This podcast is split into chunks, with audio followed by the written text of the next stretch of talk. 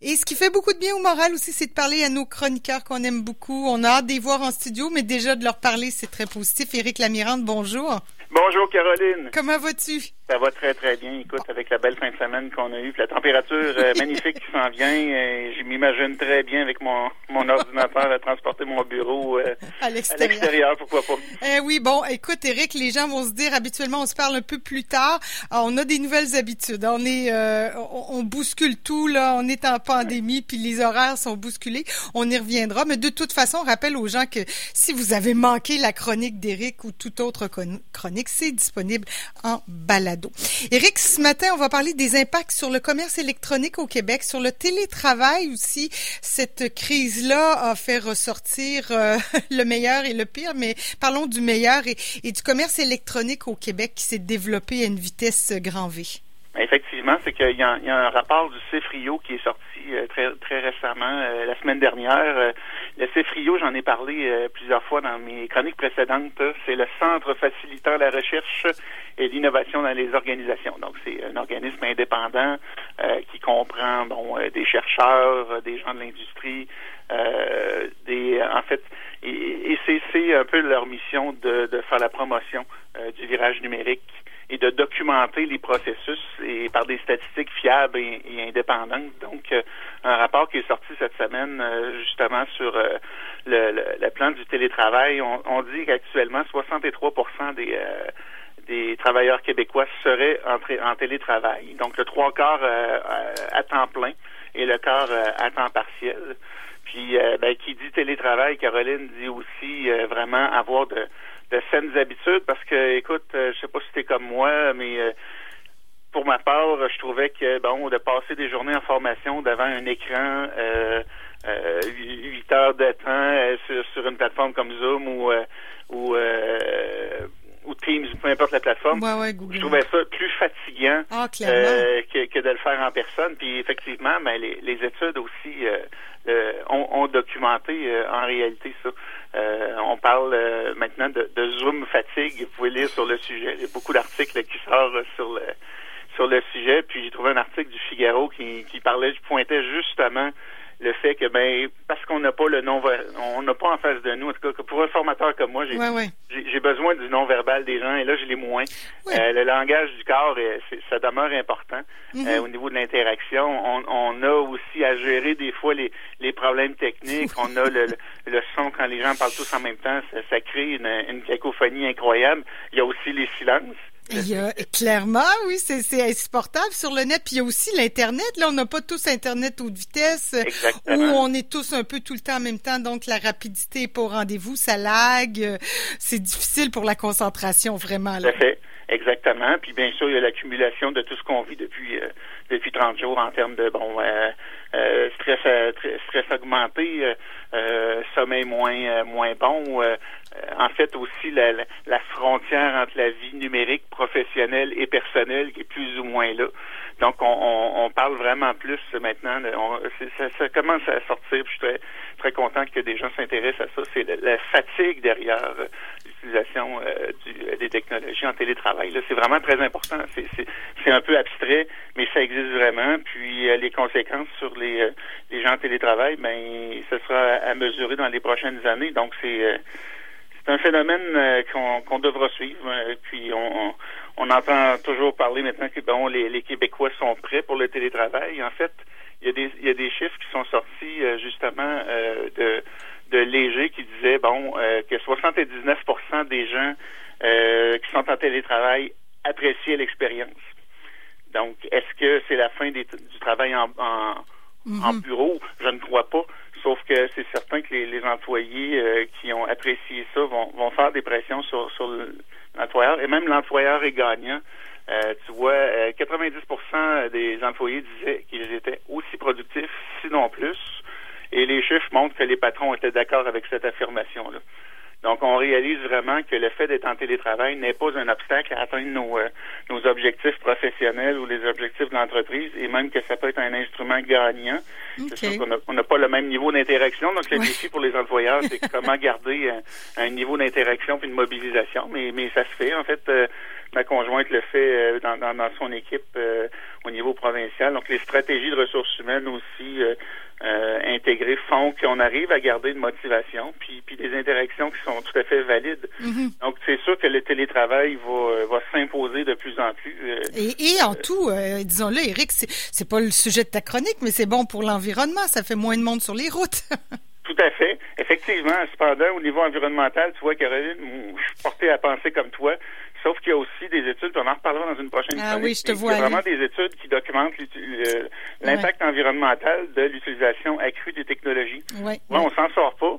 Et, en même temps, c'est tout à fait vrai. Écoute, on, on parle de serveurs euh, de grandes salles immenses où il y a des millions euh, de, de, de, données sont échangées, des milliards de données euh, quotidiennement. Ça dégage une chaleur incroyable. Donc, ça, ça modifie l'impact environnemental des lieux où les les, centres de données sont installés, puis des fois c'est euh, dans le Grand Nord, des fois c'est dans les fonds marins, des fois c'est sur des, euh, des barges.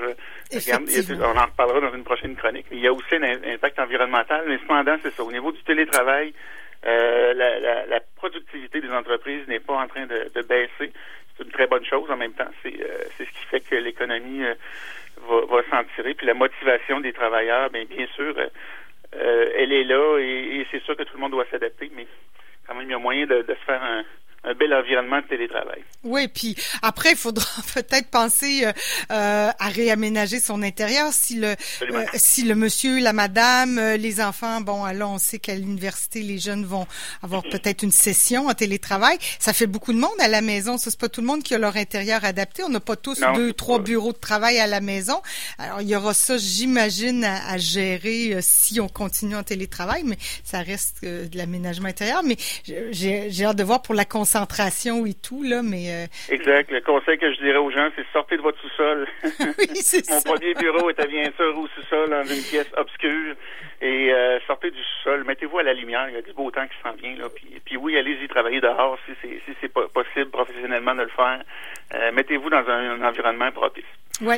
Parlons des, des régions maintenant, le télétravail là-bas, parce que ça prend de l'Internet. La région, on sait que c'est pas toujours euh, euh, performant, là. Est-ce que euh, est-ce qu'on... pas, Caroline. moi, j'ai des clients dans, dans une région, euh, en fait, la grande région de Charlevoix, puis je donne la formation actuellement, bien sûr, à distance, puis avec certains clients, ils me le disent Écoute, Eric, avec le G7, on s'était fait promettre que bon, euh, on n'aurait plus aucun problème d'internet pratiquement, puis que c'était, oui. on, tombait en 2020 en fait dans, la modernité, puis non, c'est pas le cas dans beaucoup de petites euh, poches territoriales. Là. Il y a vraiment encore des zones internet où euh, c'est vraiment plus difficile. Donc, on, on, voit l'impact sur le télétravail, on voit l'impact sur le commerce électronique, hein, de toute façon aussi là. Donc, c'est difficile de garder une entreprise en région. Puis là, je parle de Charlevoix, mais l'année passée, j'étais dans le secteur de la Gaspésie, puis il y avait exactement les mêmes problèmes. Donc, l'Internet, euh, qui est un bien, un bien essentiel, en réalité, euh, pour, euh, pour demeurer en affaires, surtout avec la crise de la COVID, on pense au virage sur le commerce électronique que les entrepreneurs ont fait. Ben, écoute, si on ne l'a pas, si on n'a pas un Internet adéquat, ben, ça complique le tout. Acceptable, selon moi, en 2020 qu'on soit encore là.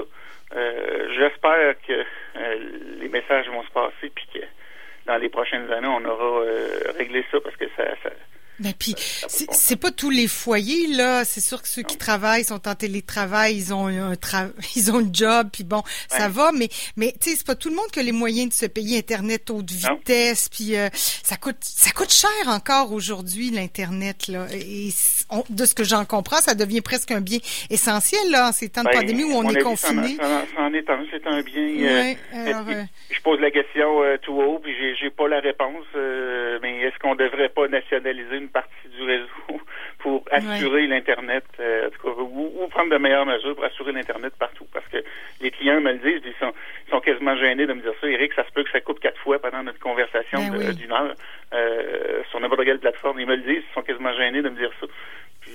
Euh, le monde revient avec la même explication, c'est que l'Internet n'a pas été tant que ça amélioré dans, plusieurs endroits.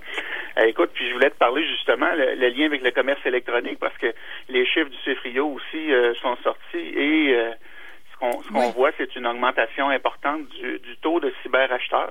Oui, oui. Euh, en mars 2020, euh, les chiffres d'avril ne sont pas sortis, mais les chiffres de mars, qui couvrent donc une partie de la pandémie, euh, donnaient 55% des adultes québécois qui ont réalisé mensuellement un ou des achats en ligne. Donc, on a augmenté. c'est plus élevé, Caroline, qu'au mois de décembre 2019, où on était 48 Donc, il y a vraiment une augmentation du nombre de cyberacheteurs, principalement là, chez les 55 ans et plus, oui. et principalement chez les femmes. Si on regarde le rapport du, du CIO, euh, où, tout, ça, tout ça est détaillé, mais chez les 55 ans et plus, c'est 11 points de pourcentage, c'est énorme. On passe de 28% à 39% euh, Puis chez, chez, les, euh, chez les dames, 46% à 54% donc 8 points de pourcentage. C'est vraiment beaucoup. Par contre, une baisse euh, importante de 5 points de pourcentage là, chez les 18-34 ans, de 77 à 72% Ça demeure le taux le plus élevé, mais avec une certaine baisse.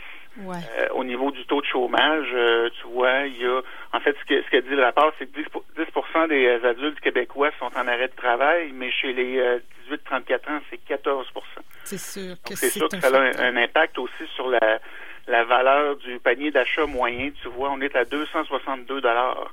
le panier d'achat moyen, ça a déjà été pas mal plus haut que ça. Ça a déjà été 443 dans les mm dans les six mois euh, précédents.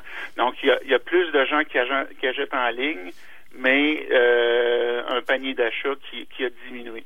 Euh, est-ce que ça va rester comme ça? Est-ce que le fait que bon les, les gens retournent au travail aussi, hein, les, salaires vont certainement se stabiliser aussi. Et puis il y a un point important, je dirais, pour moi, l'achat en ligne, c'est aussi de l'achat local. Ben c'est ce que j'allais dire. C'est bien beau acheter en ligne, mais il faut acheter local. Absolument. Hein? les, les, deux sont pas opposés. Hein? On, ah, on est porté à se dire ah ben l'achat en ligne c'est l'achat sur euh, chez, chez Amazon ou euh, ou sur d'autres plateformes euh, américaines. Mais non, l'achat en ligne c'est aussi l'achat local. Et, et, puis justement le, le, rôle de du Frio, le rôle de gens comme moi, le, le rôle de, de de spécialistes qui vont aider à faire une transformation numérique, c'est justement s'assurer que on est capable d'opérer malgré euh, les problèmes euh, qu'on vit actuellement. Puis, j'ose dire, les entreprises qui, qui auront su s'adapter, ce sont celles qui vont pouvoir survivre. Euh, je donne juste l'exemple. Le, le, le, clap qui est à quelques pas de chez moi, euh, à Loretteville, ben on, peut commander en ligne notre popcorn. Donc on peut pas aller voir de films euh, en salle. On peut commander quelques films en ligne, mais on peut se commander du bon popcorn de cinéma. Euh, puis aller le, récupérer dans le stationnement, le payer en ligne, puis le récupérer à la place d'affaires. Donc, c'est aussi ça, l'achat en ligne, hein, c'est de payer d'avance, puis d'aller récupérer son bien localement puis, puis, puis, des produits québécois, bien sûr. Hein. Mm-hmm. On, on, on, le dira jamais assez, acheter local, acheter. Euh, là, on commence à déconfiner un peu partout dans la province, mais en même temps, les règles sont tellement strictes que peut-être que pour le moment, ça incite peu de gens à aller à s'acheter des vêtements. Je sais, je sais pas. On verra comment comment les habitudes de consommation vont évoluer au fil des semaines. Ça, euh, on n'est pas devin ni toi ni moi ni pas grand monde là, mais euh, le, fait que la transaction se fait en ligne euh, le paiement est déjà fait, on va récupérer seulement notre bien en, euh, sur place, ben ça, ça, demeure plus facile aussi pour les marchands, là. moins de manipulation, euh, moins de temps passé à la fois, parce qu'on bien sûr on réglemente le nombre de, de, personnes à la fois dans les commerces, donc d'aller récupérer une transaction, mais de se déplacer vers notre marchand local, ça demeure vraiment important parce que il y, a, aussi le phénomène de repérage. Puis je termine avec ça, c'est que euh, puis ça c'est documenté depuis plusieurs plusieurs mois, bien avant la COVID. Là, un, sondage de la Fédération canadienne d'entreprises indépendantes qui disait que 60% des commerçants euh, globalement, là, euh, sont confrontés au, problème, au problème du, du, repérage. Donc, les gens vont en magasin, vont choisir leurs articles, ne, ne l'achètent pas et vont l'acheter en ligne sur d'autres plateformes ah, euh, de la maison. Donc, c'est un phénomène qui existe, qui, qui est inquiétant, qui, ah. est loin d'être gagnant. Euh, donc, bien sûr, avec les règles de confinement actuelles, le, magasinage, le lèche-vitrine, en réalité, est en train de disparaître pour un bout. Mais il y a, il y a aussi ce phénomène-là. Donc, on continue à suivre tout ça, puis euh, on vous en reparle, euh, bien sûr, dans, dans, nos prochaines chroniques. On se fie sur toi, Eric, pour surveiller ça. Merci beaucoup, puis on se reparle dans deux semaines. Euh, puis je vous rappelle que c'est toujours possible d'écouter la chronique d'Eric en balado. Bonne semaine, Eric. Profite bien.